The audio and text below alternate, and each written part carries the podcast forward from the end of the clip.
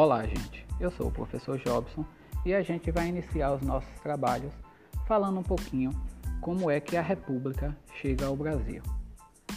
Como vocês já devem ter ouvido falar, o Brasil é um país que foi colonizado pelos portugueses e durante um grande período ficamos sob o domínio do povo português.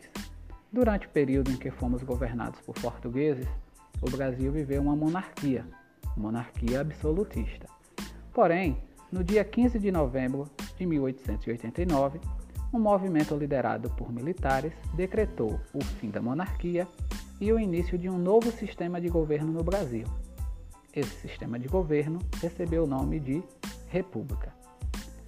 Essa mudança na forma de governo, ela não alterou muito é, a, a sociedade brasileira, pois Enquanto grandes proprietários de terra, principalmente os produtores de café, mantinham seu poder e seus privilégios, a maior parte da população permanecia excluída da vida política.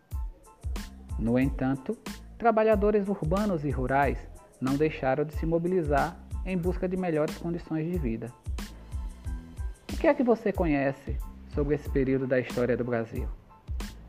Você já ouviu falar sobre a política dos governadores, sobre os movimentos messiânicos, sobre a greve de 1917, sobre o modernismo. É sobre isso que nós vamos conversar. Então, no nosso próximo encontro, daremos continuidade a esse trabalho. Espero vocês no nosso próximo bate-papo. Até lá, tenham todos um excelente dia.